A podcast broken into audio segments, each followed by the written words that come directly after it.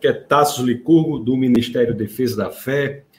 Nós estamos aqui hoje com o nosso webcast É Proibido Não Pensar. Então, toda quinta-feira, às 21 horas, nós temos, nós temos esse encontro marcado aqui para que possamos discutir as razões mais importantes né, da, que da relação entre a fé cristã com as ciências, a filosofia e as artes. E hoje nós temos um assunto muito interessante, um assunto sobre ah, como nós podemos aprender da natureza. E para isso, nós vamos bater um papo aqui com Vinícius, Vinícius Kumpel. Eu vou trazê-lo aqui. Vou...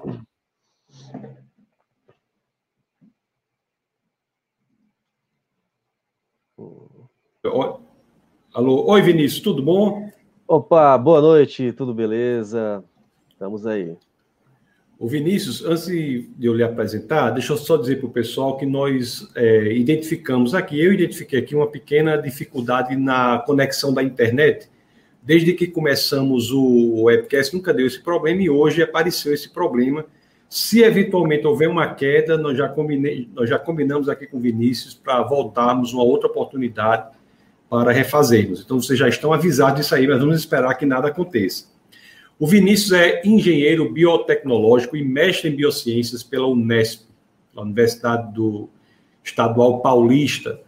Ele é pesquisador nessa área e ele vai nos explicar esse campo que é um campo moderno. Eu até diria, Vinícius, não sei se você concorda comigo, mas existe na biomimética uma verdadeira revolução, né? Como se fosse uma há uma revolução atualmente. Mas antes de nós chegarmos aí, o que é biomimética? Bom, deixa eu. Eu dei uma, uma boa noite muito rápido aqui, mas eu já quero, diante de todos, agradecer a oportunidade de poder estar aqui com vocês. É sempre um prazer muito grande falar sobre um pouco daquilo que a gente vai aprendendo, né? E vocês vão perceber que o assunto de hoje tem tudo a ver com aprender com a natureza. E eu sou fascinado pelas coisas da natureza, pelas lições que a gente pode extrair dela. Né? E o biomimetismo, ou biomimética, vem exatamente desse conceito de você aprender com a natureza. Ele é revolucionário, você falou bem, usou bem essa palavra, porque por séculos, milênios, talvez, a humanidade tem tratado a natureza como uma fonte de recursos, ou simplesmente como uma espécie de enciclopédia, como se você se utilizasse da natureza para suprir as suas necessidades, ou então para você é, conhecer, adquirir conhecimento a respeito da natureza. A biomimética veio para você aprender a partir da natureza, você extrair lições daquilo que já, é, já existe, outros seres vivos fazem, e a partir disso você é, buscar soluções para problemas que a gente enfrenta. Isso. Então você é. aprende para poder aplicar. Isso é uma verdadeira mudança de paradigma, né? É uma nova era. Como você bem falou, antigamente as pessoas elas elas se dedicavam à ideia do que poderiam extrair do mundo natural, o que poderiam extrair da natureza. Né? E que hoje em dia essa mudança, pelo que você acabou de dizer, é uma mudança de um novo, é um novo paradigma, nova era, e que o intuito é saber o que pode ser aprendido a partir da natureza. E é interessante como a gente pode tirar essa, esse proveito desse conhecimento para benefício nosso e para benefício do próprio meio ambiente também. É, a gente, além de não, não extrair, não continuar simplesmente extraindo é, despreocupadamente recursos ou prejudicando o meio ambiente, a gente ainda consegue devolver um pouquinho para eles. Tem alguns exemplos que a gente vai mencionar isso daí hoje. Vinícius, eu vi uma vez um, um, uma pessoa falando sobre a, a, maneira como as coisas funcionam na natureza, né? Dizendo que a, na, natureza, a natureza funciona, ele diz assim, a natureza funciona com a luz do sol, a natureza usa apenas a energia que, que é preciso para fazer aquilo, a natureza adapta a forma, a função a ser desempenhada, a natureza ela, ela recicla tudo, ela a, a lógica da natureza é recompensatória da cooperação, ela não perde nada, né? Não perde nada. É, assim, é não existe, coisa, né?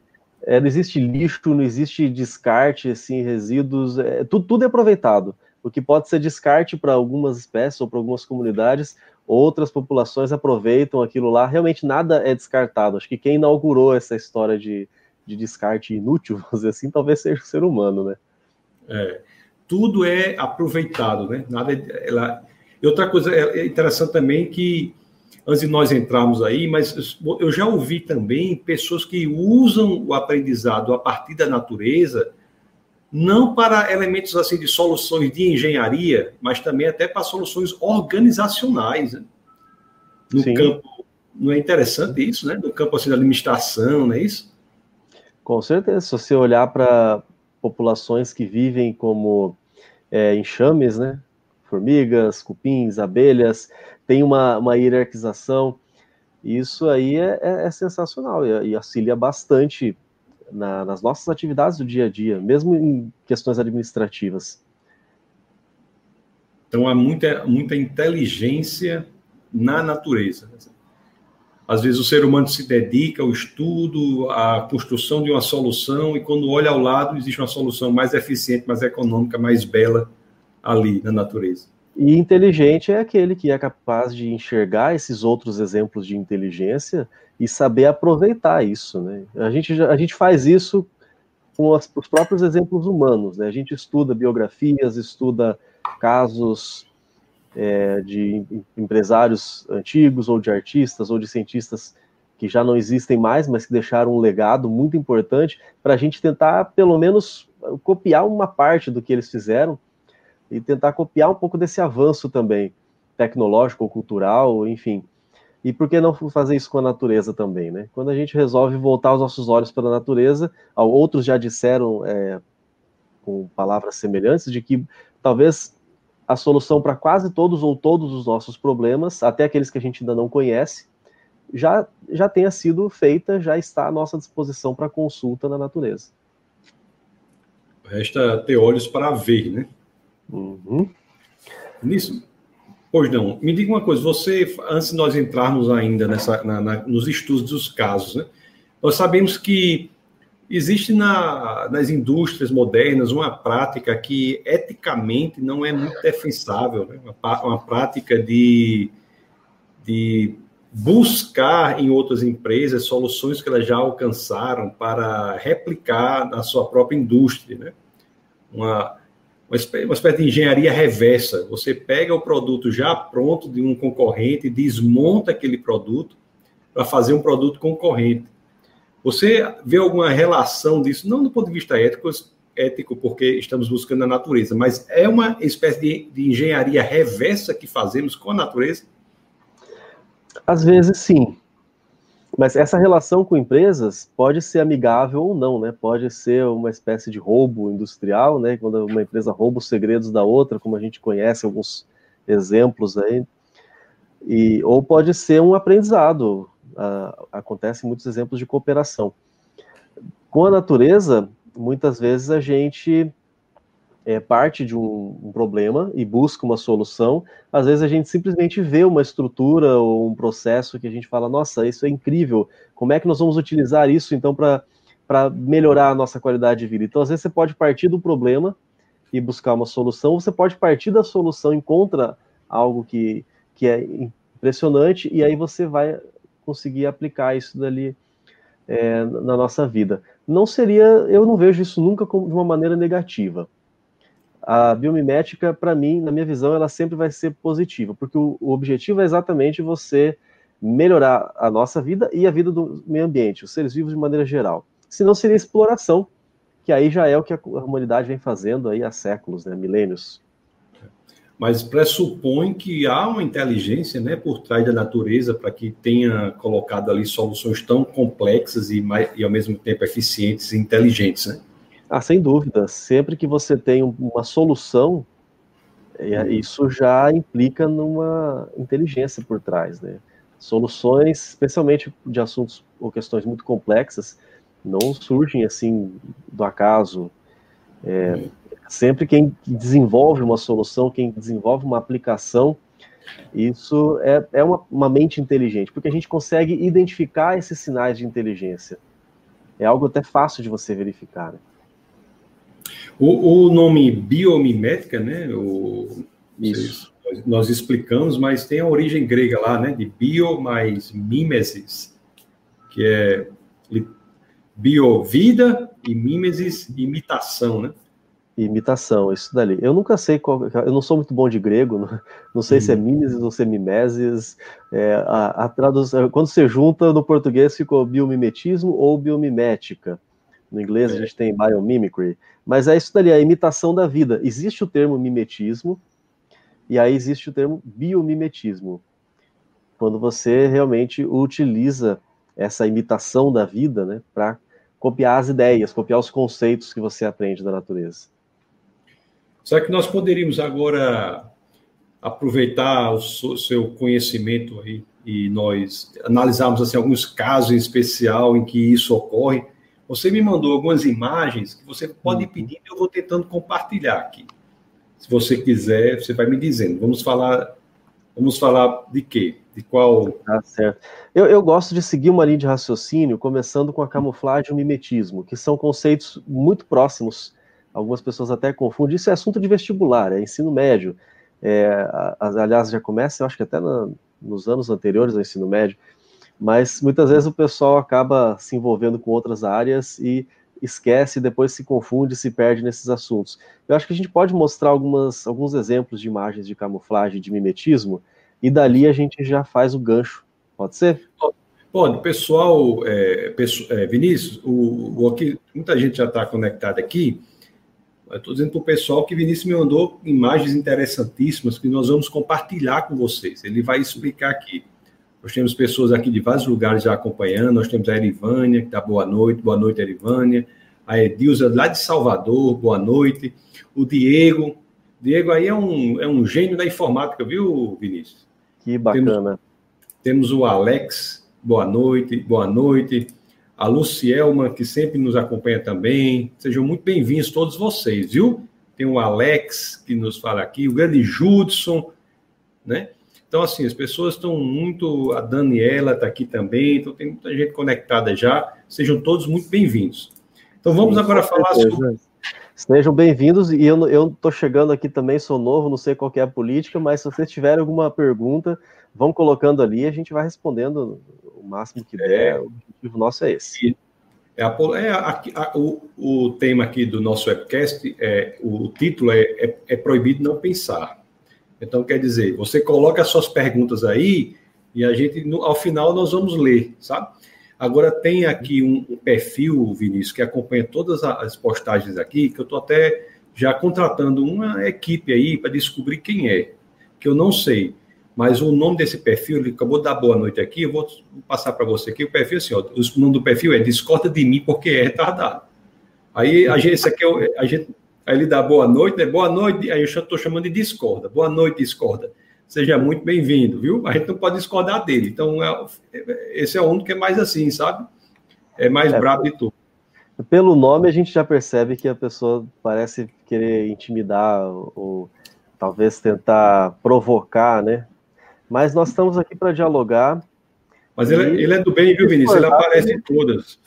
Ah, é? Ele aparece, é, ele aparece em todas. Isso aí, é, eu acho que é alguma brincadeira que ele faz, não é nada demais. Ah, Mas olha, discordar e questionar, eu não sou uma pessoa que se implica com essas coisas, não. Muito pelo contrário. Na verdade, eu sempre busco nas perguntas alguma hum. pergunta hum. que eu não saiba responder. É um objetivo meu isso, Dari porque isso é o que vai me, me forçar a continuar estudando, continuar procurando. Se algum dia eu chegar no momento que eu falar assim, não, já sei tudo, eu, acho que perde a razão até de, de ser de, de um cientista, né? Então, se você fizer uma pergunta ou colocar um argumento aí que eu não saiba responder, eu vou te agradecer muito, porque isso vai me incentivar a continuar crescendo. É, ao final, nós, batemos um, nós vamos ver nas perguntas Vinícius, a relação entre mimetismo, biomimética e, e, a questão da camuflagem. Qual é essa relação que você faz, essa comparação que você faz? Certo. Como eu mencionei, isso a gente já aprende lá na, na educação básica, né? A diferença de camuflagem e mimetismo. A camuflagem talvez seja o termo mais conhecido por todos, né? Talvez uma boa parte aí tenha algum artigo de vestuário que seja camuflado. E se não, pelo menos você sabe para que, que serve. É para você se misturar ao ambiente, para você se esconder. Os seres vivos utilizam muito disso. Nós fazemos, confeccionamos alguns artigos para camuflagem. Alguns organismos eles já são dotados de uma capacidade de se camuflar naturalmente. E o objetivo pode ser principalmente dois. ou você se esconder para passar desapercebido diante de um predador que seja talvez ali mais potente, mais ágil, mais forte do que você, ou mais numeroso, enfim. Ou então, se você é o predador e você quer se esconder para buscar a sua presa. Então, seja o mecanismo de ataque ou como mecanismo de defesa, você se mistura ali com o ambiente. E a diferença para o mimetismo é que o mimetismo você não vai se misturar com o ambiente, você vai, se misturar com outro ser vivo. Aliás, ambiente também tem seres vivos, né, vegetais e tudo mais, mas a ideia do mimetismo é você parecer com outro animal, outro inseto, outro outro ser vivo que não seja vegetal, né? Vamos, vamos para esse efeito vamos definir ambiente incluindo os vegetais e seres vivos sendo os demais, só para não ter essa essa confusão. Vamos mostrar algumas fotos? Vamos, eu gosto de... Qual que você tem aí primeiro para a gente eu ver? Eu tenho aqui a da raposa do Ártico. Excelente, eu gosto muito desse exemplo. Oh, raposa olha do Ártico. A... Olha que bonitinho. Vive, lógico, que no, no Ártico, né? E ela tem uma característica que eu acho excepcional. Ela, naturalmente, e você vai entender por que, que eu estou dizendo naturalmente, nessa imagem você vê ela nos meses ali na, nas estações mais quentes, ela já se parece um pouco com o solo, que é meio rochoso, então ela é meio marrom acinzentada. Se você observar de longe, você já se perde um pouquinho, não, não acha ela tão fácil. O mais incrível é quando chega o inverno e a, toda a superfície se cobre de neve. Mostra a próxima foto para você ver a mudança que ela tem. Ela é capaz de derrubar a sua pelagem, né? Porque ela não muda de cor, ela derruba os seus pelos e crescem outros branquinho, branquinho, branquinho. Ela se mistura na neve, que fica mais mais bem camuflado ainda do que antes. É sensacional Essa, isso dali. Esse é o mesmo animal. É o mesmo animal. Só tirado as fotos em momentos, épocas do ano diferentes ali. Isso é um isso excelente é exemplo de camuflagem. Bom, isso é camuflagem, não é mimetismo, né? Isso, é camuflagem, camuflagem já está se misturando ali o ambiente. Tá. Então nós temos aqui, olha, o mesmo animal, ó, você vê aqui a raposa do Ártico, quando não tem neve, quando há neve. Essa Você vê que é um mecanismo que já não é um mecanismo tão simples, né? Ela, ela é capaz de trocar a sua pelagem para poder é, se misturar ali numa nova, nova situação ambiental. É. Nós temos também o bicho-pau, né? Esse Ele... é bem conhecido, né? É. Ó, tem duas imagens ali, na direita, na mão, nos braços ali, fica fácil você encontrar o bicho-pau. E na, na, foto da esquerda, vocês conseguem diferenciar? qual que é o bicho-pau, qual que é o, o, o graveto. Ele se mistura muito bem. Esse, nesse tamanho, desse comprimento, até onde eu sei, não existe no Brasil. Aqui nós encontramos outros menorzinhos, né? É uma, uma, uma variedade diferente ali, uma espécie um pouquinho diferente.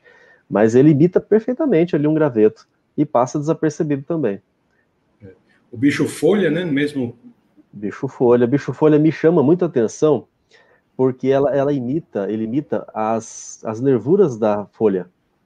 A principal, as secundárias, você vê ali todos os, os desenhos como se fosse uma folha mesmo. Às vezes nós que temos um olho um pouco mais treinado, talvez a gente consiga diferenciar. Ah, vendo ali onde fica a cabeça, onde ficam as pernas e tal. Mas agora imagina você sendo um pássaro e tentando procurar comida, você não vai ter essa mesma facilidade para distinguir. Isso não é mimetismo, né? Isso é. camuflagem. camuflagem. Isso, é. você se misturar ah, com o ambiente. O ambiente. Aí, aquilo, aquilo, que eu mencionei, está se misturando com uma folha, outro ser vivo, mas vamos considerar como sendo ambiente para usar esse termo da camuflagem. Né? O linguado aqui, olha. O linguado é conhecido aí de, dos pescadores de plantão. Ele é aquele peixe que ele fica deitadinho assim, né? Tem os dois olhinhos é. em cima, nessa imagem dá para ver até. Ele se enterra parcialmente, né?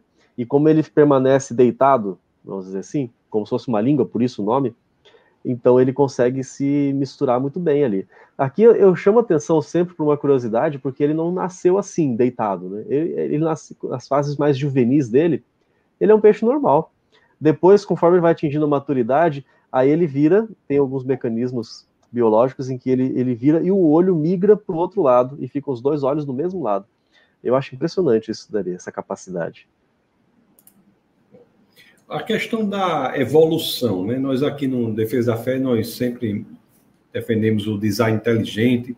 Como é que você se posiciona em relação à camuflagem para é, justificar que isso é fruto de um processo evolutivo ou fruto de um projeto anterior? Qual é, qual, como é que você se posiciona em relação a isso?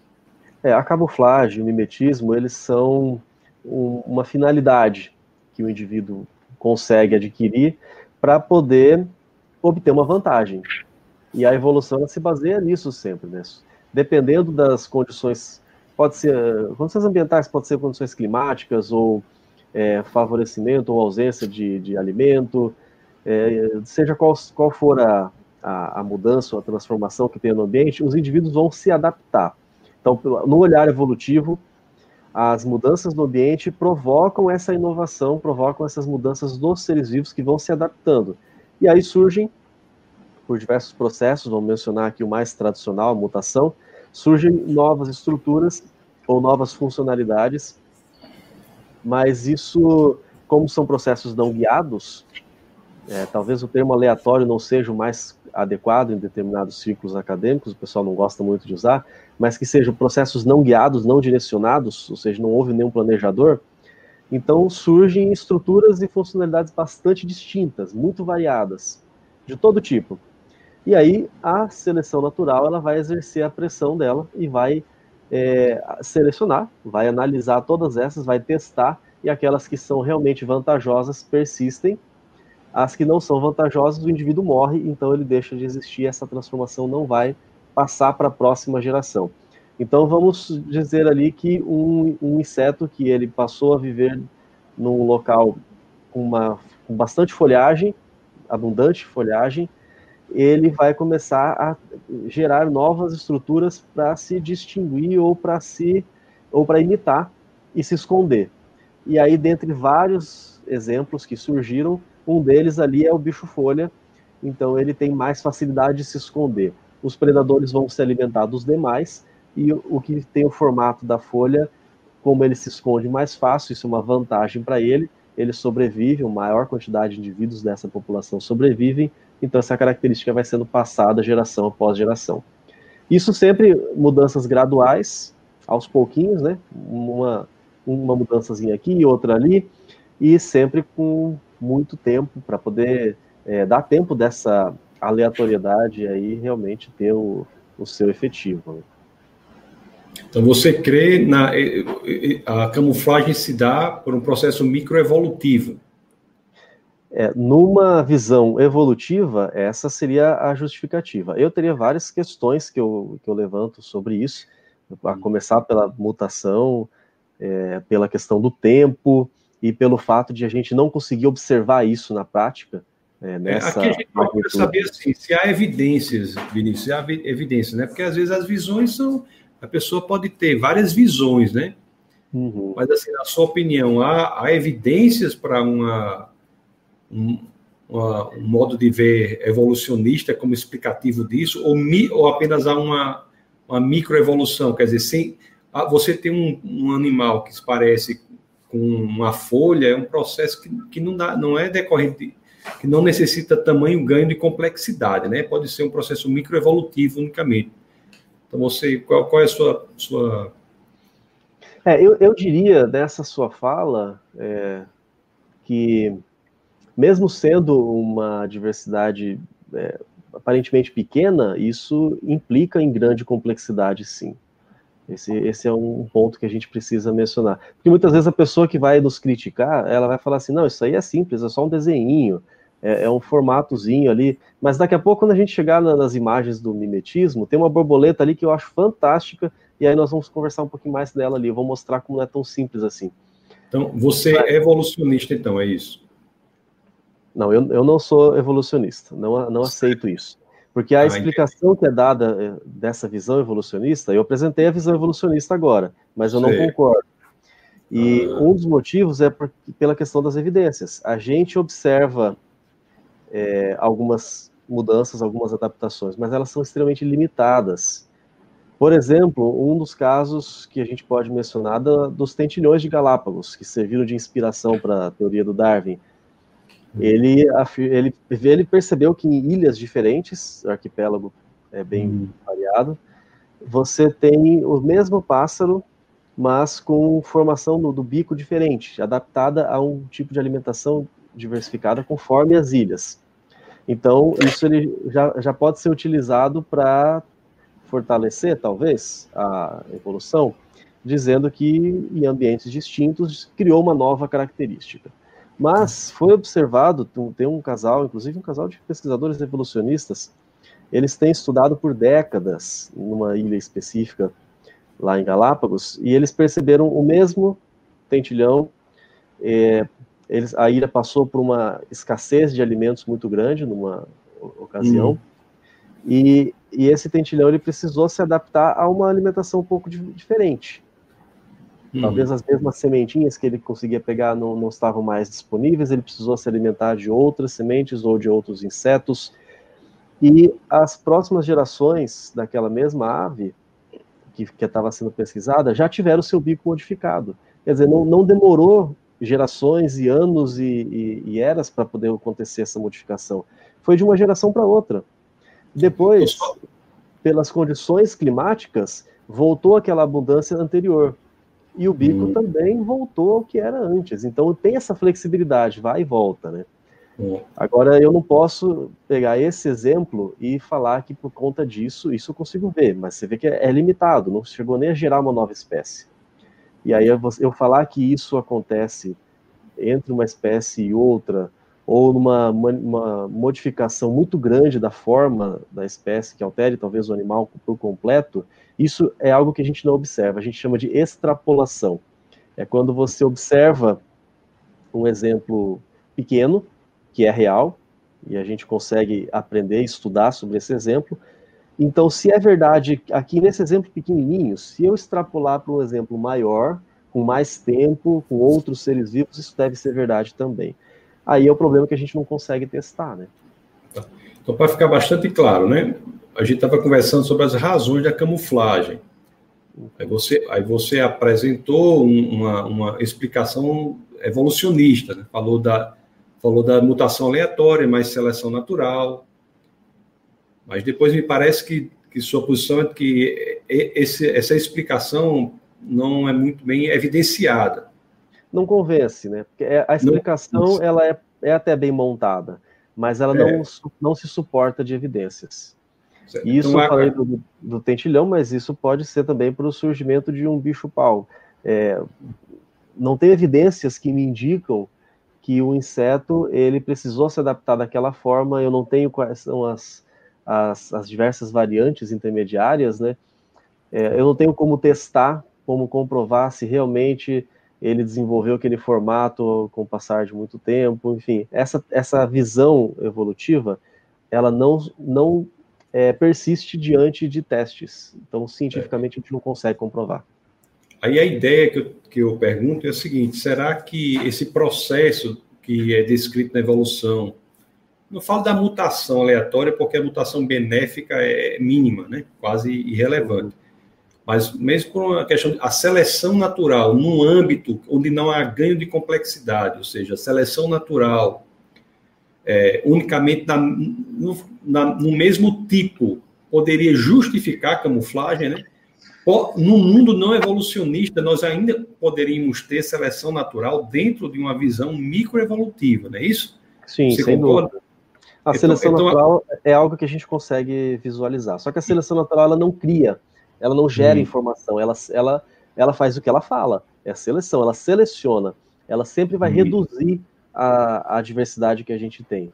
Outros processos, como mutação ou qualquer outra explicação que seja, vão, de acordo com a evolução, gerar diversas variantes e a seleção vai selecionar, vai escolher essa aqui ela consegue persistir, essa aqui não, essa aqui vai deixar de existir. A gente consegue observar a seleção natural em ação, a gente não consegue observar o, o outro processo, a etapa anterior, né? Quando se surgem essas inúmeras isso. variações. O, o, ganho de complexidade brutal, Exatamente. e isso daí não tem evidência, né? Mas não. que dentro, dentro da mesma complexidade genética, você pode ter um elemento de seleção, é possível. Agora, agora mudou o ambiente e volta, né? É isso que você falou lá do bico. Isso, e... em alguns casos, a gente observa isso. É como se o ambiente ele favorecesse determinada característica e Se mudar o ambiente, ele volta. Né? Hoje em dia a gente fala bastante em epigenética. É mais ou menos a mesma coisa. Então, esse caso que a gente observou nos tentilhões em Galápagos é um caso de epigenética. É a ação do ambiente modificando ali uma característica do indivíduo, tanto que o ambiente voltou a ser como era, o indivíduo voltou também a ser como era. Né? Então, essas pequenas modificações a gente observa. Vinícius, nós estávamos falando aqui da questão da, do, dos animais que se pareciam com o ambiente, para se camuflar, seja uhum. para fugir de predadores, ou seja, para tornarem-se invisíveis para as presas, para poderem se alimentarem das presas. Agora, vamos falar agora, de, vamos entrar na questão do mimetismo, da imitação mesmo. Interessante que você faz entre a própria natureza, né? Então, você tem uma. Temos a cobra falsa e a cobra verdadeira, né? A coral. Esse acho que é o caso mais clássico do mimetismo. O mimetismo é um animal imitando o outro. Já não, agora ele não vai se misturar com o ambiente, vai se misturar com outro animal. A, a verdadeira, é óbvio, ela tem uma, uma, toxina neurotóxica poderosíssima, e a falsa, ela não tem nada. Mas como ela é muito parecida, quem já teve um encontro com a verdadeira vai evitar a falsa para não correr o risco de novo, né? E para quem está é. olhando aqui também, não fica tentando adivinhar. Se você vê, ah, será que é verdadeira? Será que é falsa? Deixa eu pesquisar aqui no Google. Não, só sai de perto. Ou se for um pouquinho mais corajoso ali, tiver os meios, é, mata, mas talvez nem seja necessário. Só sai de perto e, e deixa cada um cuidar do seu canto.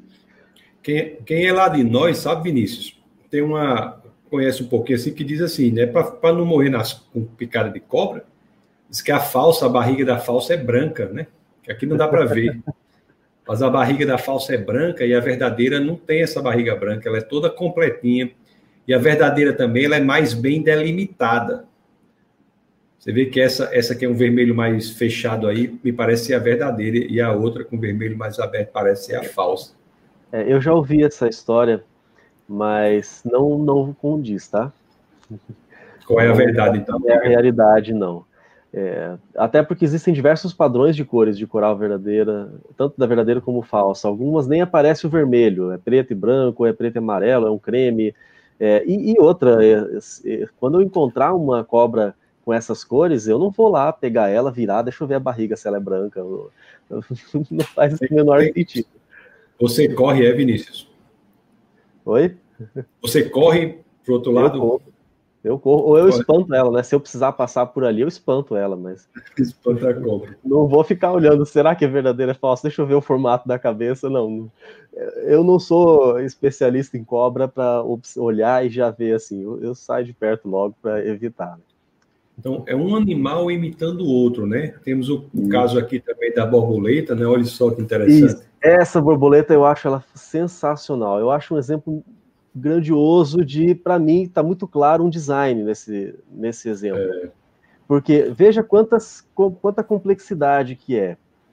Se eu pensar em, em diversas variações aí por acaso, que vão originar um padrão específico, mas olha quantas coincidências você precisa. Essa borboleta, ela tem o desenho de um olho, mas não, não é só o desenho do olho, ela tem o desenho das penas ao redor do olho, ela está imitando uma coruja ali. Até o desenho das penas em volta do olho, a posição dessas penas, as nervurazinhas das penas. O desenho ali é, praticamente perfeito. E além da borboleta ter esse desenho nas, nas suas asas, você vê que ela se completa com outra borboleta da mesma espécie. Então, se eu tiver duas borboletas posicionadas ali, uma é, ao contrário da outra, né? Uma olhando para um lado, outra olhando para o outro, mas juntas elas formam o rosto completo da coruja. Quer dizer, ao invés de eu ter, além, além de eu ter a complexidade para formar é, o desenho que se pareça com o olho de uma coruja, ele se parece com o olho, com as penas, e ele se forma junto como um quebra-cabeça com outro animal da mesma espécie. Então, há, há uma quantidade de coincidências muito grandes, num nível de complexidade altíssimo. Isso, para mim, diz muita coisa. É onde a gente começa a, a pensar, a raciocinar, entender como é que isso pode ter acontecido dessa forma. Será que acaso vai gerar isso, né? É, pois é, viu? Aí, esse exemplo aí, Vinícius, eu acho que já deixa num âmbito de, de, investigação bem mais profundo, viu? Porque a seleção natural não tem o condão de fazer isso com tamanho detalhe, né? Inclusive, como você disse, juntando dois animais, você tem uma imagem completa da coruja, né? Sim, não é simplesmente um padrão que se confunde com algo é, sem uma forma definida. Você tem ali um desenho muito perfeito e você precisa ainda de dois animais para poder formar um desenho. É, como que isso vai, qual a chance disso acontecer é, por processos não direcionados? Quanto tempo eu precisaria para eu ter processos não direcionados até chegar nesse desenho específico? É, é muita coisa. Benício, se nós chegarmos, chegássemos e botássemos isso aí numa equação, né, um estatístico, a probabilidade disso ocorrer por acaso é, é, é impossível, né? É zero. É próximo a zero. É, é impressionante, né? Agora, isso, isso é um mimetismo. E como é que nós diferenciamos isso do biomimetismo? Ah, bom. Agora, o biomimetismo é quando a gente vai aproveitar o conceito da natureza para nós. Ou talvez para desenvolver uma tecnologia para benefício do ambiente. Mas aí agora já não é, o objetivo não é mais você é, se esconder, seja para defesa ou para ataque. Agora o objetivo é eu aprender com o que, que eu posso aprender, o que, que eu posso, como eu posso aproveitar esse conceito para talvez solucionar um problema da humanidade ou para melhorar o nosso estilo de vida. Então, esse, essa é a ideia do biomimetismo. Olha, só deixando claro, pessoal, Vinícius nos explicou aí sobre a questão da camuflagem como os animais imitam o ambiente em que estão inseridos, com objetivos de se esconder, se esconderem dos predadores, ou eles mesmos, predadores, se tornarem invisíveis para as presas. Depois nós falamos do mimetismo, quando um animal imita outro, e agora estamos entrando nesse, nesse tema, que é um tema extremamente contemporâneo, é uma verdadeira revolução, a revolução da biomimética, em que o, biomimetismo é quando se imita a vida, a natureza, para encontrar soluções para problemas reais que são encontrados no dia a dia, na engenharia, etc, etc. Não é isso, Vinícius? Perfeitamente. É. E, o, e o exemplo que, eu, que, nós temos aqui, eu acho que isso é o velcro, né? Deixa eu, se você, se você tiver alguma coisa mais a falar sobre os conceitos, mas deixa eu só colocar essa, essa Podemos foto ir. aqui. Podemos ir, porque o que precisar ser acrescentado, a gente vai mencionando junto. O velcro, ele é mais antigo do que a própria palavra, o próprio termo. O termo biomimetismo ou biomimética, ele foi introduzido na década de 80, 1982, por Otto Schmidt, e depois foi, foi, só, foi só uma introdução, ficou em stand-by. Depois, no final da década de 90, Janine Benius, ela publicou um livro sobre biomimética, inovação inspirada na natureza. Mas esse exemplo do velcro, ele vem da década de 40, virada da década de 40 para 50, quando o engenheiro suíço Jorge Zimestral passeava com seu cachorro pelos Alpes. Deve, devia ser uma visão invejável, mas ele percebeu alguns carrapichos grudando no pelo do cachorro.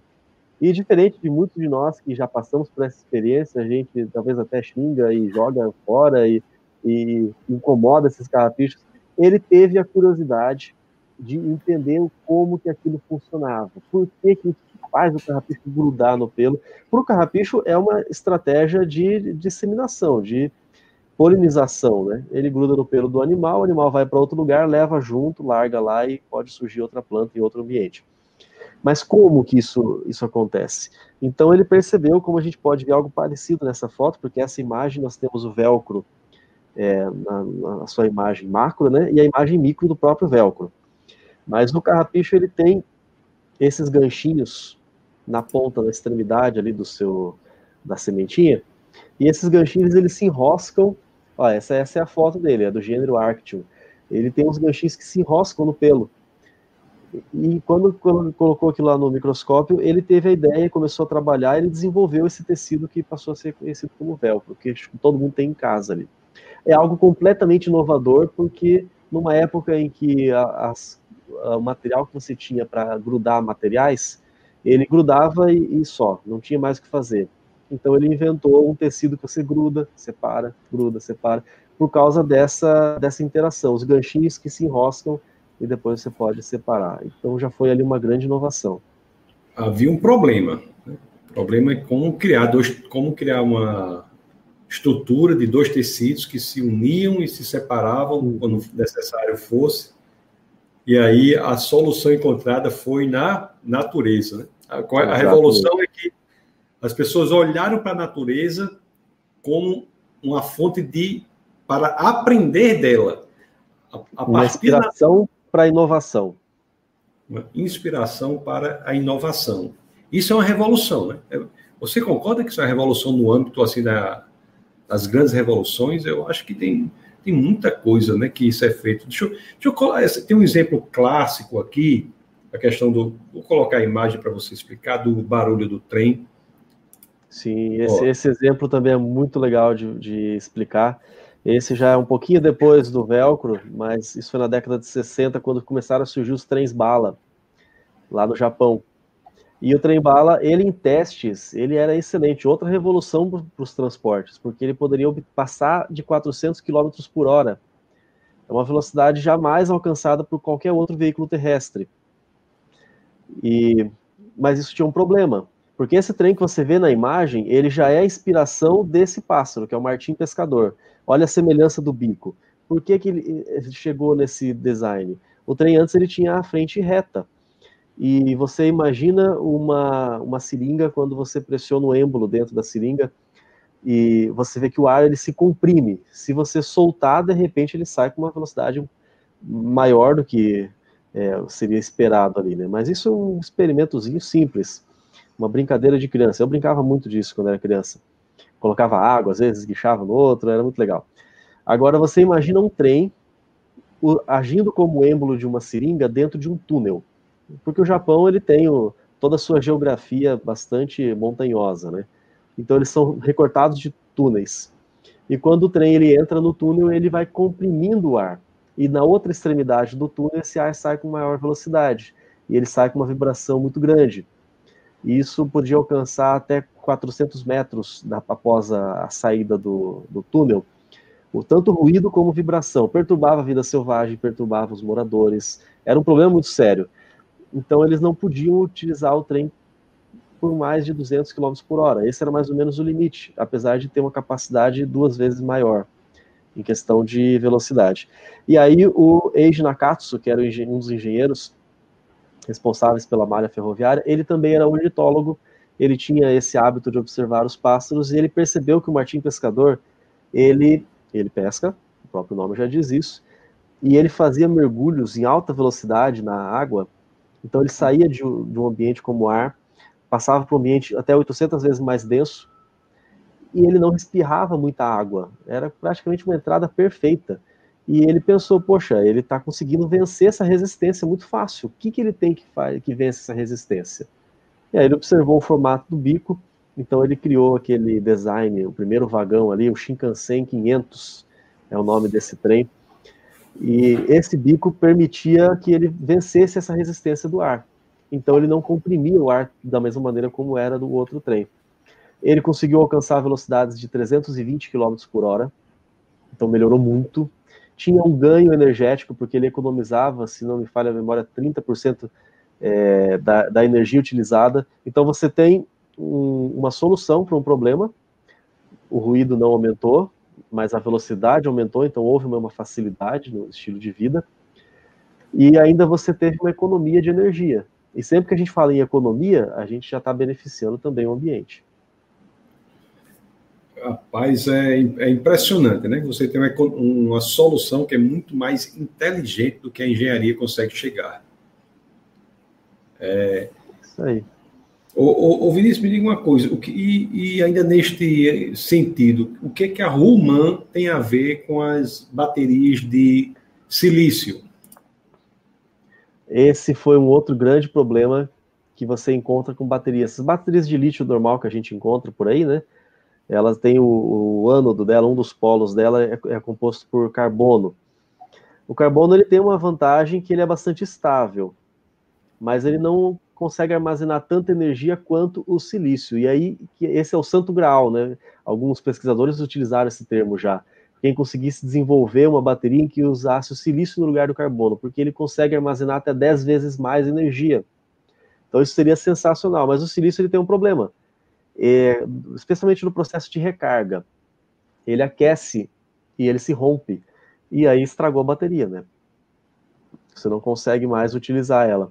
Como você vai fazer para solucionar esse problema? Aí alguém olhou para a Romã e viu como ela se organiza essas sementinhas, uma do ladinho da outra, um monte de sementinhas, e pensaram o seguinte: vamos colocar uma nanocápsula de, de carbono e, e o pedacinho de silício dentro dessas nanocápsulas. Como você vê nessa imagem da direita ali. Ali é o arranjo que foi feito. Você vê, por exemplo, as duas imagens de baixo, a da esquerda com a bolinha menorzinha e a da direita a bolinha preenche toda a cápsula de carbono. Quer dizer, você tem espaço para que o silício ele se expanda, enquanto tem esse processo de recarga, que ele aquece, ele se expande, mas ainda assim ele não se rompe mais. Ele continua conectado. Então você resolveu esse problema. Alguns testes conseguiram descobrir que depois de é, mais de 100 ciclos de recarga, você ainda tinha 97% da capacidade energética da bateria. Então você tem ali uma melhora enorme, monstruosa. Isso já é uma, uma, uma linha de pesquisa que tem alguns anos aí de duração, mas eu descobri nesse ano que foram publicados alguns artigos sobre a utilização dessa tecnologia para baterias para o programa espacial. E isso, se se confirmar e der muito certo, vai ser uma economia monstruosa de grande, porque você vai ter baterias muito mais eficientes, elas recarregam mais rápido, até quatro vezes mais rápido, e num espaço muito menor, com peso muito menor. E se a gente fala de exploração espacial, qualquer quilo conta muito lá, né? A economia vai ser muito grande se conseguir desenvolver essas baterias. Ainda está em processo de pesquisa, né? bateria é um campo que precisa de muito desenvolvimento, né? De muito aprimoramento. O ser humano está é um é um ambiente em que nós não desenvolve, nos desenvolvemos muito bem. É, e a natureza está com soluções muito mais eficazes. Ah, sem no caso, das, no caso das telas de LCD, Vinícius, ah, esse é um exemplo que vem das borboletas, aquelas borboletas azuis do gênero morfo, são as minhas prediletas. Eu gosto muito de borboletas pelas cores que elas têm, né? É até engraçado que a borboleta não é capaz de identificar essas cores, né? Mas nós somos, e ainda bem, porque eu acho o espetáculo muito bonito. Essa, essas borboletas morfo, que são essas azuis, elas, para mim, são as mais bonitas. Quando ela fecha a asa, ela, ela é bem sem graça ali, mas quando ela abre, tem diversas colorações ali de, de, azul, uma diversidade muito bacana. E uma coisa que você pode perceber quando você observar essa borboleta de novo, se já não percebeu, é que dependendo do ângulo de visão que você tem, é, você observa uma tonalidade diferente do desse azul ali, ou do, do azul, branco, preto, aquele jogo de cores. E isso, sendo estudado, foi quando desenvolveram aquelas telas LCD do tipo Mirassol, porque você consegue. É, é como se você entendesse ali uma espécie de manipulação da luz. A própria posição, a disposição ali dos, das escamas ali da, da asa, é, você mexe um pouquinho com a angulação da incidência do raio solar e, e, a cor parece que ela fica um pouquinho diferente. Então você consegue manipular a coloração mexendo ali na superfície.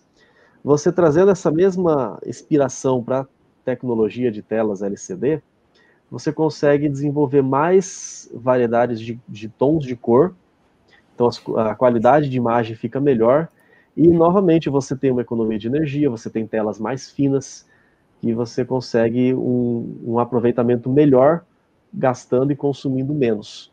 Mais uma vez baseado aí numa uma beleza da natureza. E ainda nos mantendo no quesito das borboletas, e essas que são transparentes, assim. Essa é a Greta Otto, também chamada de, de borboleta de asa de vidro, né? Glasswing Butterfly. Essa borboleta ela chama atenção porque você não vai ver reflexo nela.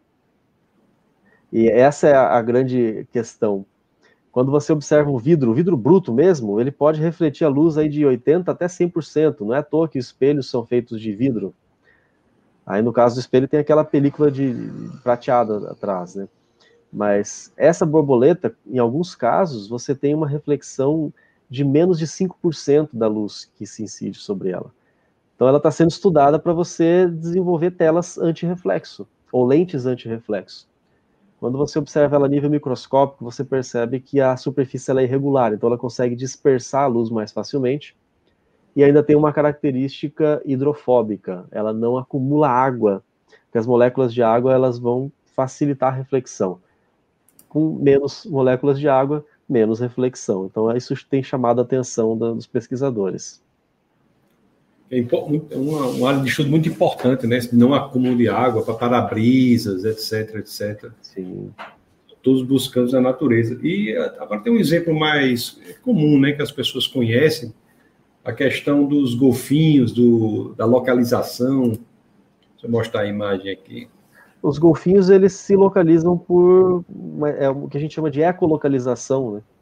Por isso que a gente sempre ouve, vê alguns filmes ou programas de televisão, tem aquele som característico do golfinho. Eu não vou nem tentar imitar isso, mas eles utilizam isso como uma ecolocalização. Outros animais fazem isso, né? Os morcegos também se localizam dessa forma. Mas essa capacidade dos golfinhos, a maneira como eles fazem, tem sido estudada. Eu não vou saber dar muitos detalhes, não é a minha área específica de pesquisa, mas o que eu consegui levantar é que essa capacidade de ecolocalização ela tem inspirado as tecnologias que a gente utiliza hoje, de sonar, é, tecnologias de radar, até ultrassonografia, têm sido inspiradas nessa capacidade aí dos golfinhos. É, tem os, eu até falei no, acho que foi no culto quando eu, quando eu avisei que ia ter esse bate-papo, ter esse bate-papo com você. Hum. Eu falei da questão da pele dos tubarões, né? Deixa eu colocar aqui. Tem relação uma imagem a... da pele também dos tubarões. Tubarão, é. não sei se alguém já teve a oportunidade de passar a mão no tubarão. Eu acho que, acho que é parecido com a ideia da cobra, né? Não vai querer passar a mão no tubarão. Talvez seja um pouco mais perigoso. Mas eu já tive uma experiência com uma raia. A raia é um pouquinho mais mais tranquilo, num aquário e tal. É, você passa a mão é, no sentido anteroposterior, da cabeça para a cauda. É, parece que você está passando a mão num sabão puro ali, ele é extremamente liso você tentar segurar, você não vai conseguir, escapa fácil, fácil. Agora, se você fizer o caminho contrário, da cauda para a cabeça, a sensação que você tem é de passar a mão numa lixa. É muito, muito intrigante é, essa sensação, muito, muito estranha. Eu nunca experimentei em nenhuma outra maneira, em nenhum outro lugar.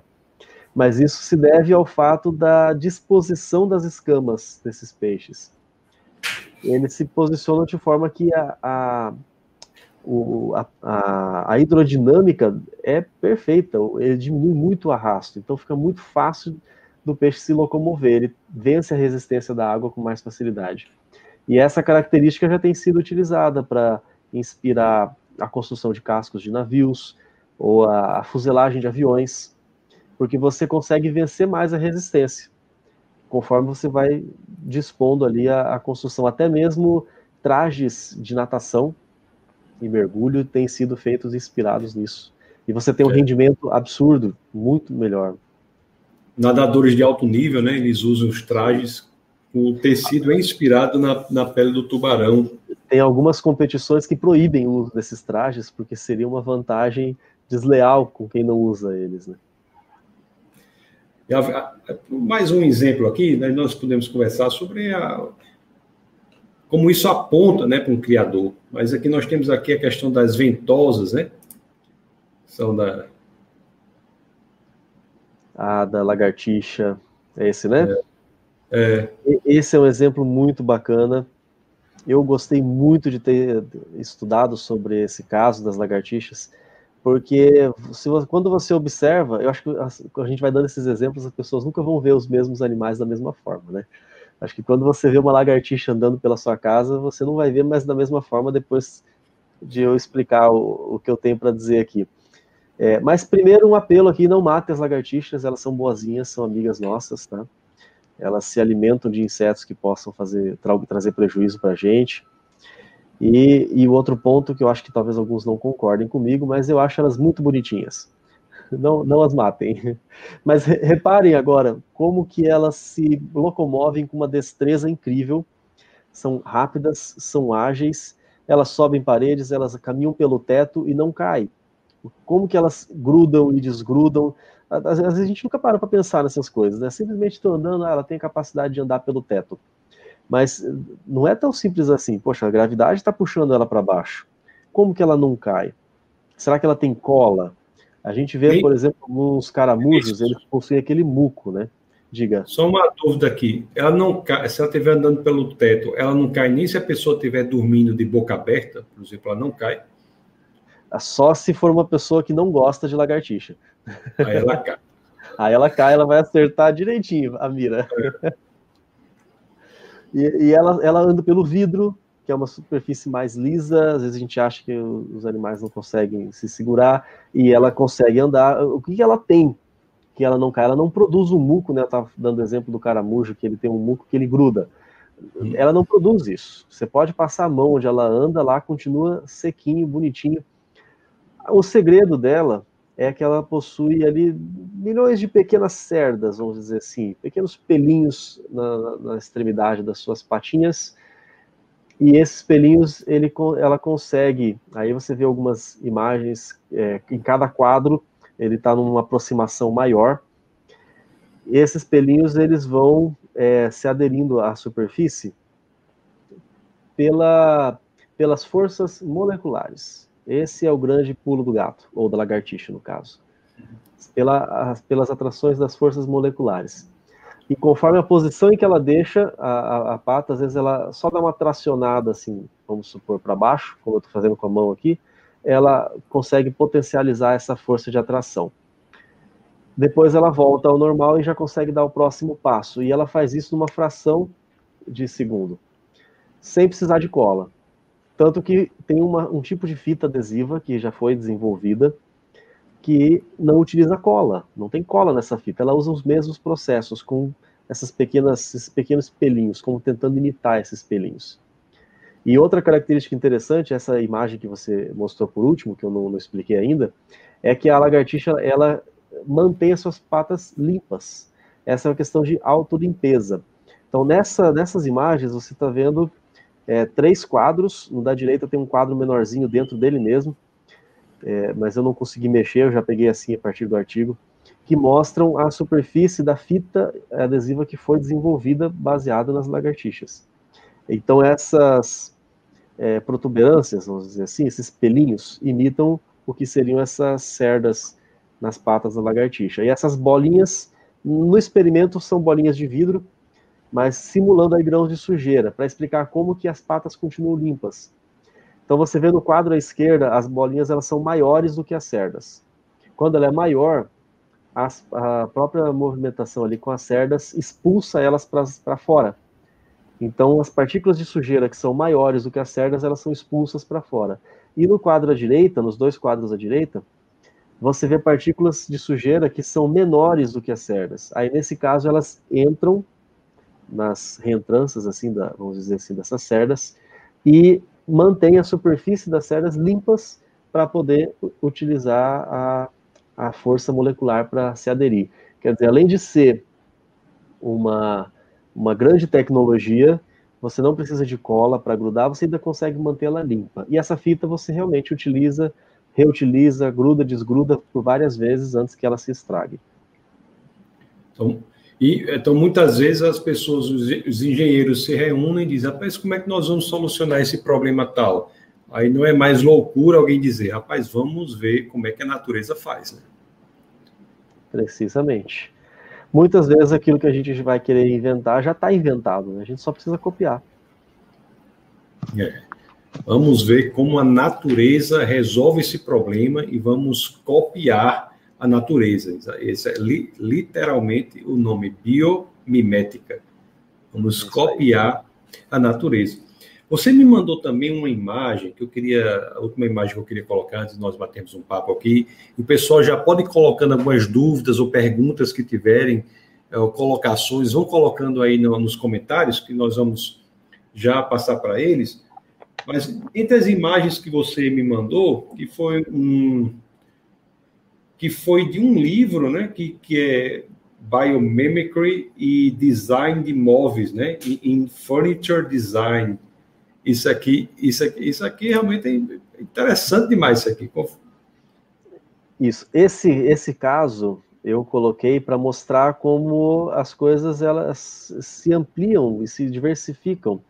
Eu já mostrei, a gente já mostrou que a gente conversou algumas coisas sobre como o, a, biomimética tem contribuído para transporte, para inovação no vestuário, tecidos, é, como a, tem também utilizado em fitas adesivas, que mais a gente falou? Tecnologias de sonar, tecnologia para superfícies de é, navios ou aviões, até mesmo no caso lá do, do golfinho, além do sonar, ultrassonografia, que é utilizado na medicina.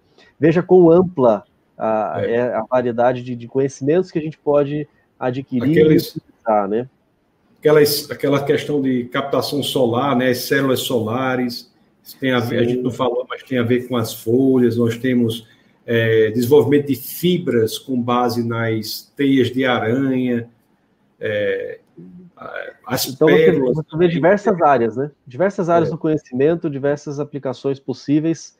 E esse que você mostrou agora, ali baseado no Louva a Deus, é, é na área de design de interiores, na arquitetura e design de interiores. Esse é a Mantis Table. Mantis porque vem do, do próprio gênero da, do Louva a Deus, que é o gênero Mantódia, né?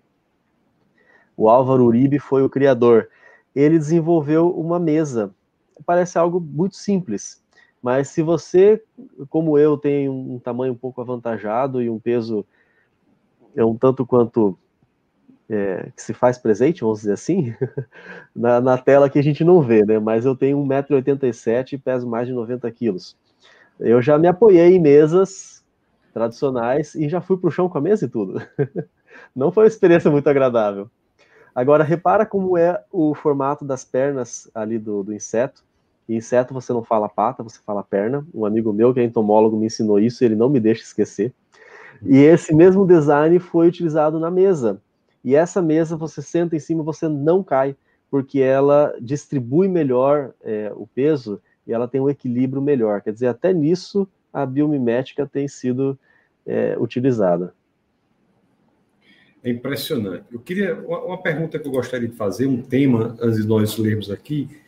Por que você acha, Vinícius, que algo que é tão rico em soluções como é a natureza, por que, que os laboratórios não abriram os seus ouvidos, colocaram os seus olhos para a natureza, para aprender dela muito tempo atrás?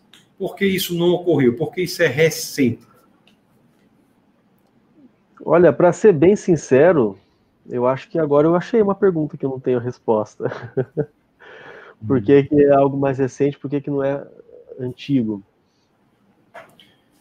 Bom, depende muito do tipo de solução que a gente procura também, né? Hum. Depende da tecnologia que a gente tem hoje em dia. Muitas dessas tecnologias é, não teriam sido desenvolvidas há 100, 150 anos atrás como a ultrassonografia, como os trens bala. É, tem um caso que a gente não mencionou, mas aparelhos auditivos que estão sendo desenvolvidos é, é, após estudo de moscas, é, aplicações na medicina. A gente não teria tecnologia para desenvolver isso a partir do conhecimento que a gente tinha um século, um século e meio atrás, por exemplo, ou até antes. Mas eu diria que mesmo muitos, muitos outros conhecimentos o pessoal já tem utilizado. Talvez o pessoal não usasse o mesmo termo, né? mas outras técnicas de camuflagem, é, algumas técnicas de, de, construção mais rudimentares com barro e, e água, é, imitando algumas o que algumas aves fazem na construção de ninhos. Isso a gente já observa desde povos da antiguidade. Né? Alguns aprendizados, sim, o pessoal já vem trazendo de, de muito tempo, né? Eu não diria que a ideia ela é desconhecida na história intelectual, né? Antes a, havia essa ideia, mas ela nunca era, era levada a sério. Por exemplo, eu, eu, sei que, por exemplo, Francis Bacon tem uma ele, ele tem um posicionamento dizer assim: torturemos a natureza para que tiremos os segredos dela, né? Quer dizer, em Francis Bacon nós já temos isso. História, é, na história intelectual humana nós encontramos é, em um pensador ou outro a perspectiva de que há conhecimento a ser extraído do, do mundo natural. Mas eu, sinceramente, você pode acrescentar isso, mas eu não vejo uma estruturação é, técnica, racional ou levada a sério em laboratórios como nós temos hoje, de olhar para a natureza como fonte de conhecimento, fonte de aprendizado, e não como objeto a ser explorado, mas objeto a partir do qual podemos aprender. Isso, para mim, é uma revolução equivalente à revolução da agricultura, revolução industrial, revolução da, da informação. A, eu tenho a impressão que a biomimética é uma revolução em muitos setores. Posso estar enganado, mas essa é a impressão que eu tenho, sabe, Vinícius? Nesse ponto eu concordo, concordo totalmente com essa sua visão. Realmente, toda essa sistematização e esse, esse trabalho de pesquisa mais aprofundado é algo bastante recente. Eu não sei se tem alguma coisa a ver, talvez, com é, os apelos mais modernos por um desenvolvimento sustentável, porque a biomimética faz isso, né? Tem tudo a ver com desenvolvimento sustentável. Talvez ao diminuir a, a busca por exploração, sentir essa necessidade de maior preservação, talvez assim você tenha é, um olhar um pouco mais aberto, uma mente mais aberta, né, para você aprender de outras formas, né? Se eu tenho, eu tiver dificuldade para extrair combustíveis fósseis, eu preciso pensar num combustível alternativo. E tem, tem um caso que a gente não mencionou também, mas até o, o desenho das pás que geram energia eólica, ela também foi inspirada no desenho de barbatanas de baleias. Então, em tudo isso a gente vai vendo é, um avanço, ainda bem, muito positivo esse avanço para a gente e para o meio ambiente. Quando, quando eu era criança, minha avó, ela, ela, ela lia uns, um, um autor, que até, eu acho que até brasileiro, entre outros tantos, tinha um autor que ela gostava muito, que é o Humberto Roden, um filósofo brasileiro que me parece que radicado na Holanda. E ele tem tinha vários livros, eu me lembro lá, criança, eu li um desses livros chamado Maravilhas do Universo. Ou é Maravilhas do Universo ou Maravilha da Natureza, em que ele lista lá uma série de elementos da natureza que são surpreendentes do ponto de vista intelectual, né? Eu me lembro do Vinícius da questão da, da casa da abelha, o hexágono da colmeia, que as pessoas calculavam, faziam o cálculo, e o cálculo para o melhor, ou, custo-benefício, o menor uso de material com o maior espaço, dava diferente o, o, ângulo do que era encontrado nas abelhas. E como, como se as abelhas estivessem errado. E tempos depois, houve o refazimento da tabela de logaritmos. E quando essa tabela de logaritmos foi atualizada, foi consertada, os novos cálculos foram feitos quanto ao hexágono lá da colmeia, da, da casinha da abelha, e aí sim deu-se exatamente, as abelhas sempre estavam certas, a tabela de logaritmo é que estava errada. Então, é impressionante. É a melhor forma geométrica, né, para você economizar energia, economizar material e aproveitar todos os espaços. É, é, muito melhor até que o quadrado, por exemplo. O quadrado também se coloca o quadrado do lado do outro e ele preenche todos os espaços, mas esse ângulo de 90 graus você tem mais dificuldade de acessar o material ali do que o ângulo do hexágono, que não me, me falha um pouco a memória agora, mas eu acho que são 120 graus. Que você tem ali um ângulo muito mais fácil de você armazenar e acessar o, o material armazenado. Quer dizer, a, o nível de eficiência é máximo no hexágono. É, o hexágono, eu acho que são, são seis triângulos equiláteros em um colocado. Isso, assim. e, e, esse mesmo é, conceito, mas aproveitando os triângulos, né, mas o hexágono é feito de triângulos, como você pontuou corretamente, ele é utilizado na engenharia de construções. O é. triângulo ele tem essa, essa estabilidade, é muito fácil é, para você a divisão fazer uma de, divisão. divisão dos vetores, né, o triângulo. Ô, ô, Vinícius, me diga uma coisa, como é que isso aí, como é que você apresenta isso como um argumento importante para apontar para uma causa inteligente? Bom, o ponto alto desse argumento é, está quando a gente observa essas porcentagens. Eu mencionei algumas porcentagens, outras só falei que foi um ganho muito bom muito grande. Mas em alguns casos você tem ali economia de, de combustível de 30%, você tem aumento da eficiência em 40%, 50%, você tem, enfim, diversas porcentagens, mas é, você nunca vai encontrar uma melhoria ou uma economia de 100%. Quer dizer, por mais que nós, pessoas estudadas, capacitadas, seres humanos de maneira geral, especialistas, pesquisadores, descubram, é, aprendam, apliquem e façam tecnologias que a gente fala, nossa, que incrível, sensacional.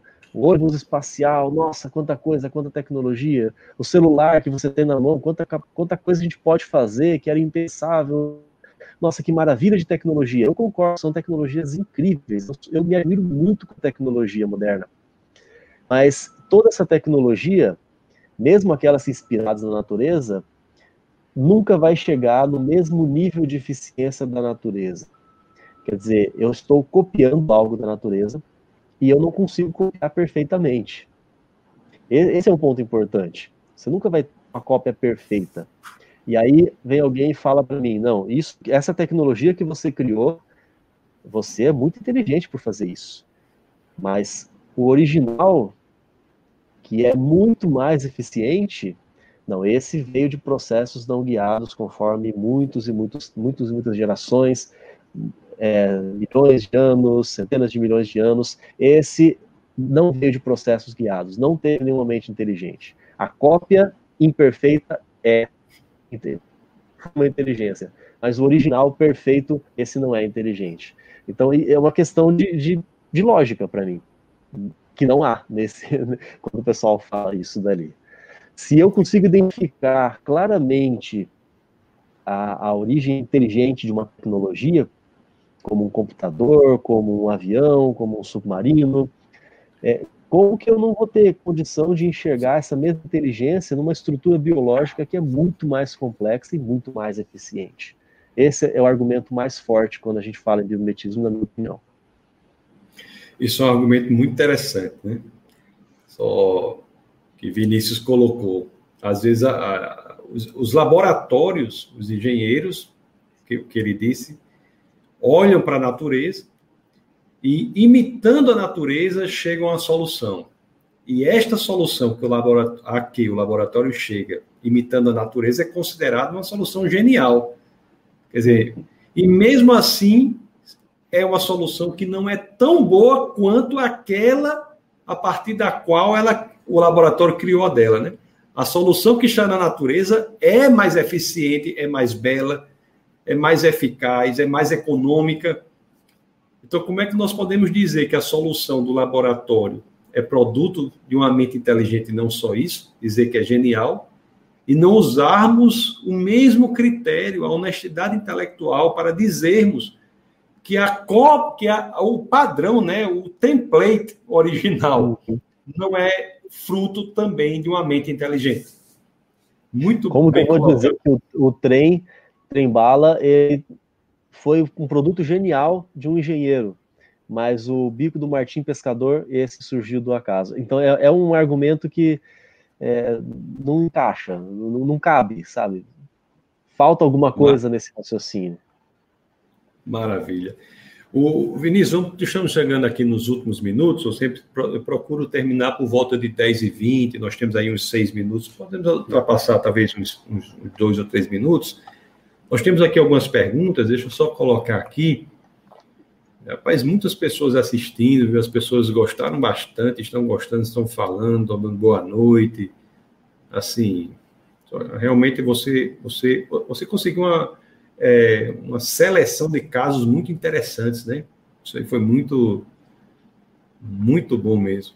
Temos a Daniela. que a gente mencionou, a gente poderia ficar aqui o resto da noite e um pedaço do dia de amanhã só mencionando alguns casos, ainda que superficialmente. É. Osana da Graça e Paz, Strawberry da Boa Noite, Boa Noite, Strawberry. Strawberry achou aquela raposa muito bonita, disse que raposa linda também disse, é impressionante. Aí ninguém, o perfil, ninguém começou a bater papo aqui com o perfil não discorda de mim, ou quem discorda de mim.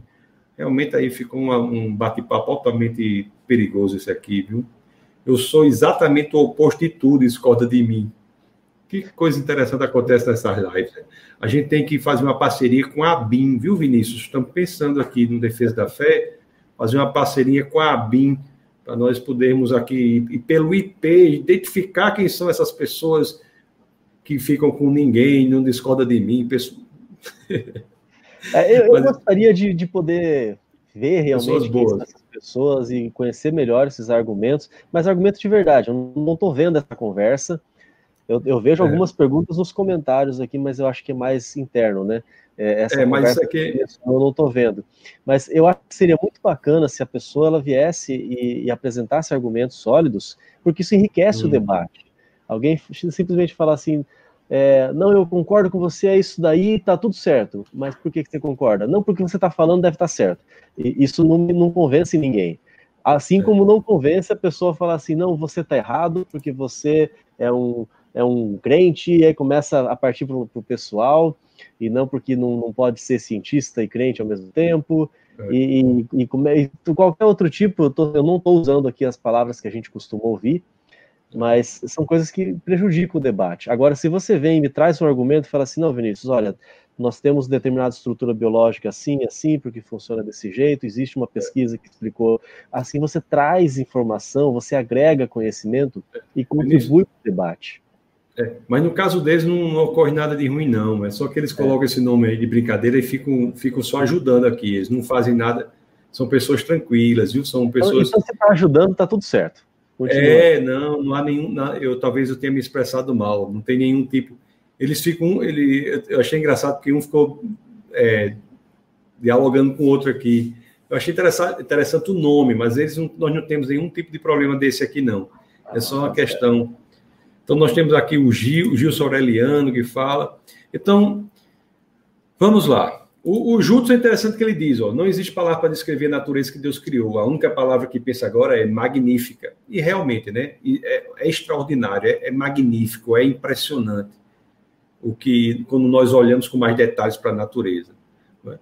A, a Jéssica diz assim, ó, se parasse para analisar aquilo que Deus criou, cada detalhe tão bem pensado e elaborado, podemos ver o quanto ele é grande e poderoso. Para ele, nada é impossível. Realmente. Nós temos aqui o, o Gilson Aureliano, ele faz uma pergunta, ele diz assim, ó, a área computacional teve um relativo na natureza? Imagina, algum, você conhece algum exemplo de biomimética que é, é, que tenha que, de alguma solução na área computacional que tenha sido inspirada na imitação da natureza? Conheço, conheço sim. Nós temos uma, uma área de pesquisa que tem crescido bastante nos últimos anos. Eu tive meu primeiro contato com isso durante a faculdade, que se chama pesquisas em redes neurais. Elas são baseadas nas, nos nossos neurônios, obviamente. O nome já está deixando isso bem claro as inúmeras conexões entre os neurônios e a capacidade de aprender com, com uma espécie de inteligência artificial. Quer dizer, o próprio, o próprio sistema aprende com, a sua, com, com as soluções que ele vai tentando achar ali. É, e isso é uma área que vai estar tá crescendo cada vez mais. Quando a gente fala de inteligência artificial, hoje em dia praticamente sempre você vai associar com redes neurais, porque o, o, a área computacional ali, o software, vamos dizer assim, ele aprende, ele tem capacidade de aprendizado.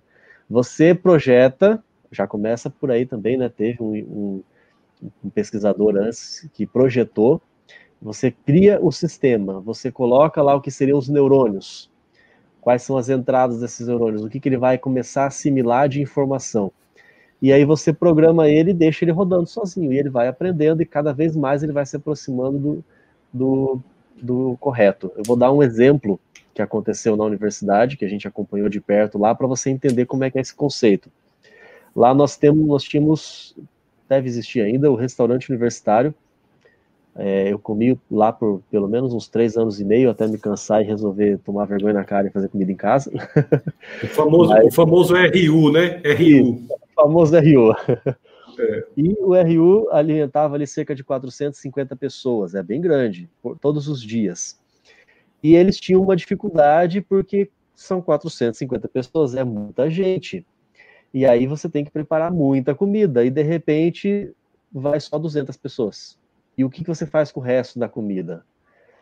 Mas por que, que foi tudo isso daí? Será que é o tipo de comida? Será que é porque está perto do fim de semana? Será que é porque é feriado? Então tem várias coisas para analisar. E um estudante, ele até patenteou lá um programa que ele criou, ele analisou é, os, os, gastos ali com, com, a comida, a quantidade de refeições servidas em acho que dois ou três anos antes, e ele, ele criou algumas é, variantes para as entradas nesse sistema de redes neurais.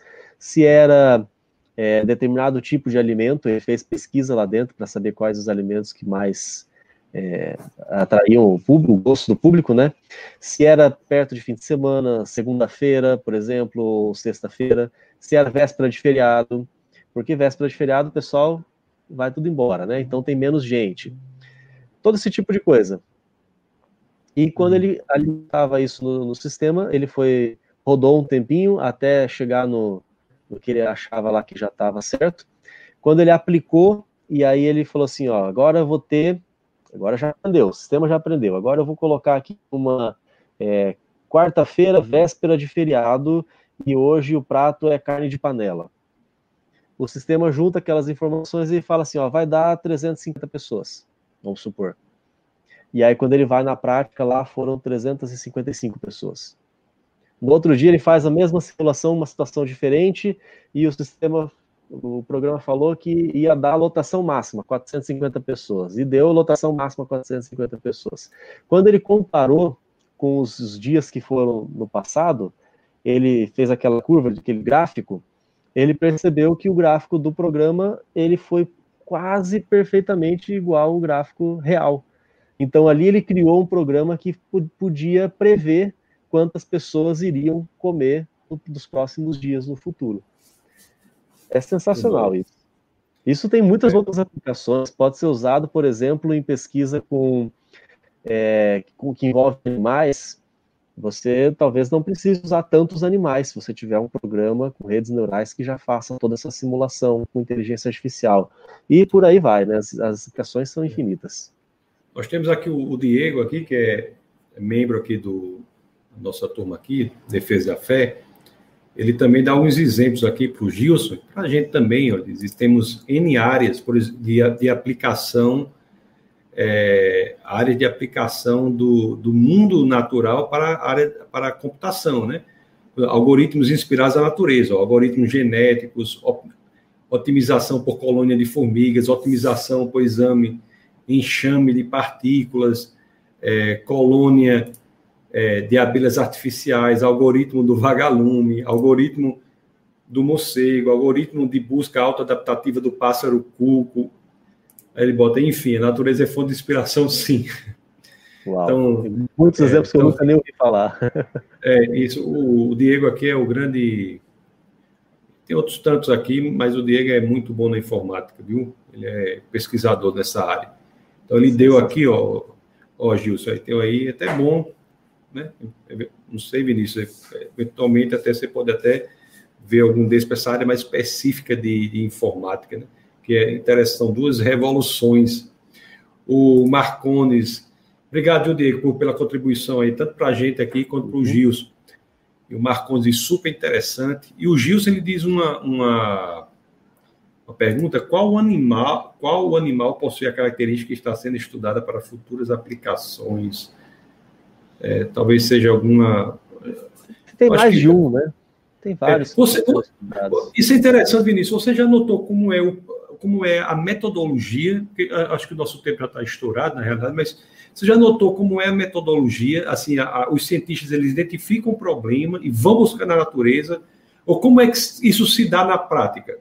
Identifica-se o problema da engenharia, aí eu, eu, sei que tem institutos de biomimética hoje, tem grupos de pesquisa de biomimética. Nós mesmo aqui, mesmos aqui no, eu sou, eu sou do programa de pós-graduação em design da, da Federal daqui, criamos lá uma disciplina de biomimética. Então, assim, existe, existe esses grupos, mas nos laboratórios, você sabe como funciona isso?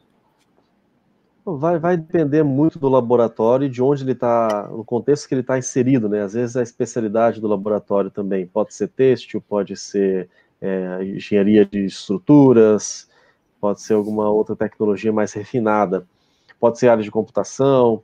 É, então, cada um deles vai ter ali a sua metodologia, mas eu diria que são, são principalmente duas abordagens. Uma que você parte do problema. Por exemplo, enquanto eu falo, se você quiser até procurar aquela, uma imagem que eu mandei para você de um besouro, besouro da Namíbia, partiu de um problema. É um deserto, é uma região muito árida, muito seca. Como é que a gente vai produzir água para eles? Aí você vai procurar que, que ser vivo sobrevive nesse lugar e como que ele faz para sobreviver. Esse besourinho, ele tem a, ah, algumas projeções no dorso que são hidrofílicas, ou seja, assimilam mais facilmente moléculas de água. E ele tem alguns canais que são hidrofóbicos, que repelem a água. Então ele agrupa algumas moléculas de água e depois repele, vai se, se juntando com outras até terminar na boca e ele bebe água dessa maneira. Então, um, um, pesquisadores do MIT, eles desenvolveram um tecido, tá em fase de testes ainda, mas que segue esse mesmo padrão. Nas suas extremidades, porções que são hidrofílicas, que vão tentar assimilar a água do ar, e depois alguns canais vão canalizando até um reservatório. E eles descobriram um tecido de mais ou menos um metro quadrado, capaz de acumular um litro de água por dia. Então você já é tem uma solução. Pois é, porque primeiro eles tiveram o problema e aí eles foram procurar quem já tem essa solução. Ah, o besouro da Namíbia tem, então vamos ver como. Ou então eles podem part... eles não têm um problema específico, mas eles identificam uma estrutura que é sensacional, que é excelente. É, eu diria que o caso do velcro foi nesse, nesse caso, né? O, o engenheiro ele não estava pesquisando um tipo de tecido específico, mas ele viu o, o carrapicho grudado no pelo do cachorro e ele gostou daquilo e a partir disso, a partir da solução, né, vamos dizer assim, ele desenvolveu a tecnologia. Então são essas duas principais visões, né? Eu diria que são as principais abordagens. Maravilha. Vinícius, gostaria de agradecer demais a sua presença, as suas explicações, seus esclarecimentos, as imagens que você enviou, né? As imagens que eu mostrei aqui para vocês foram todas enviadas pelo Vinícius. Uhum. Só tive o trabalho aqui de ir mostrando algumas e enfim, foi um aprendizado interessante e o argumento principal, né, para nós aqui do Defesa da Fé, de tudo que ele falou é isso, que nós temos as soluções que são baseadas na biomimética, no estudo da natureza, nas soluções que estão na natureza. E essas soluções a que os engenheiros chegam são tidas como geniais, inteligentíssimas. E como não podemos dizer que a original não é tão inteligente, pelo menos, é porque é mais inteligente do que a cópia. Como é que a cópia nós podemos, o ser humano pode considerar a solução que é cópia como inteligentíssima e, a, e dizer que a original é fruto do acaso, de processos randômicos ao acaso. Então, isso é, isso é uma falta de coerência intelectual. Se a cópia denota inteligência, o original mais ainda. É fruto de uma mente inteligente, de uma causa inteligente por trás, dando soluções geniais. E, e, e, o mais interessante, Vinícius, é, é, que um elemento da genialidade que nós vemos na biomimética é a simplicidade, às vezes, né? Como você vê essa questão do besouro aí. Isso é design, é, é, é estrutura, é, é, simplesmente design que é feito para repelir água em lugares e, e atrair água em outros. É algo impressionante. Amigo, muito, muito obrigado, viu, por sua presença. As pessoas gostaram demais, estão aqui. A Daniela dá um exemplo dos aviões, é, com base nos passos, como é um exemplo clássico de biomimética. Isso é verdade. O Leonardo faz assim, ó, bela aula, de fato foi uma, uma aula fabulosa, um assunto muito novo, um assunto interessantíssimo. Você que nos assiste aqui, nós temos muitos pesquisadores e alunos de doutorado também, e pessoas de, que não, não são pesquisadores, mas que têm interesse pela área. Então, existe um, uma área aí a ser investigada, uma área para ter dissertações de mestrado, teses de doutorado. Então, uma área muito importante essa da biomimética, uma área nova. E, e, repetindo, né, Vinícius, a sua formação, você é da área de biotecnologia, que é a biomimética claramente se aplica muito aí, mas também nas pessoas de áreas de, de ciências sociais também pode se utilizar de estruturas que estão na natureza, imitar estruturas que estão na natureza para, para problemas que aparecem nas organizações. Né? Então, assim, é um, é um mundo, mundo enorme, né, Vinícius? Aí a gente não consegue nem divisar o fim desse mundo. É, é, muitas possibilidades ainda pela frente. Quem sabe algumas das melhores invenções da humanidade a gente ainda não, não fez. E quando fizer, a gente vai fazer isso baseado em outras que já existem na natureza, né? Possivelmente. Vinícius, agradeço mais uma vez. Passo a palavra para você, para que você ter suas considerações finais. E, amigo, foi muito bom realmente. As pessoas gostaram demais, um assunto novo, fantástico. A palavra está com você, meu querido. Muito obrigado. Tá certo, eu agradeço muito o convite, agradeço a paciência de você que está nos ouvindo, que ficou agora até 10h30, passamos aí 10h31 no meu computador, 11 minutos além do, do tempo é. tradicional. Eu espero ter contribuído um pouco com algum do conhecimento que eu já tenho estudado, que eu tenho adquirido. E já que nós estamos num programa que fala sobre fé, eu tenho que dar esse testemunho que, para mim, em particular, o assunto da biomimética fortalece demais a minha fé, porque eu creio num Deus inteligente e cada vez que eu observo um sinal de inteligência, eu tenho que admitir que há um ser inteligente. A inteligência ela não surge do nada. E quando eu observo a natureza inteligentíssima, muito mais inteligente do que a gente pode ser, eu fico até com medo de questionar a Deus, porque é uma inteligência maior do que a minha. Quem sou eu para questionar, né? Mas eu tenho certeza de que ele é real, ele, ele, está aí e a sua obra testemunha a respeito dele. Isso é um, é um testemunho fortíssimo e me fortalece demais a fé.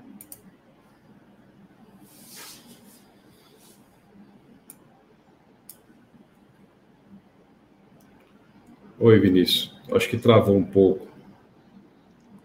Deu certo? Pronto. Acho que travou um pouco. Você disse que quando você observa, você fica até com medo de, de questionar a Deus, né? Eu me sinto pequeno perto de é. Deus tão grande. A minha inteligência, é, às, às, vezes algumas pessoas em volta de mim falam que eu sou uma pessoa muito inteligente, mas a minha inteligência é, não é nada. Ah, eu não cheguei a desenvolver nenhuma dessas tecnologias. Então a minha inteligência já é menor do que a de quem desenvolveu essas tecnologias. E a, a inteligência que originou a, a perfeição da natureza é muito maior ainda. Eu observo o sinal de inteligência, eu tenho que admitir que existe um ser inteligente por trás. Pela lógica, não tem como você pensar diferente. Maravilha, Vinícius. Muito obrigado mais uma vez. Que Deus o abençoe grandemente. Você, sua família, sua, seu ministério. Todos nós temos um ministério, né? Você, então, que Deus abençoe grandemente. Que você seja bênção na vida de tantas pessoas como você foi aqui na vida dos que o ouvem por aqui. Então, Deus o abençoe, meu querido. Um abraço para você, tá bom? Muito obrigado. Um abraço para vocês também. Até mais. Meus queridos, vocês viram aí que maravilha, né? Que participação impressionante aí do Vinícius. Que coisa boa. Então, webcast é proibido não pensar isso aí. Nós trouxemos aqui, tivemos a oportunidade de aprender a partir dele sobre a questão da biomimética. Foi um momento único, um momento muito importante. É, hoje, é, hoje é quinta, né? Na próxima domingo, agora nós teremos o culto. No, é, eu darei andamento ao a série sobre o Evangelho de João. Então, às 18 horas, no defesadafé.tv, você é convidado a comparecer, né? a nos assistir, acompanhar o Defesa da Fé. E terça-feira, às 21 horas, nós temos a nossa escola bíblica. Toda terça-feira, às 21 horas, nós temos a escola bíblica aqui neste canal, tá bom? E quarta-feira, o culto do Espírito às 19 horas. Então, muito obrigado.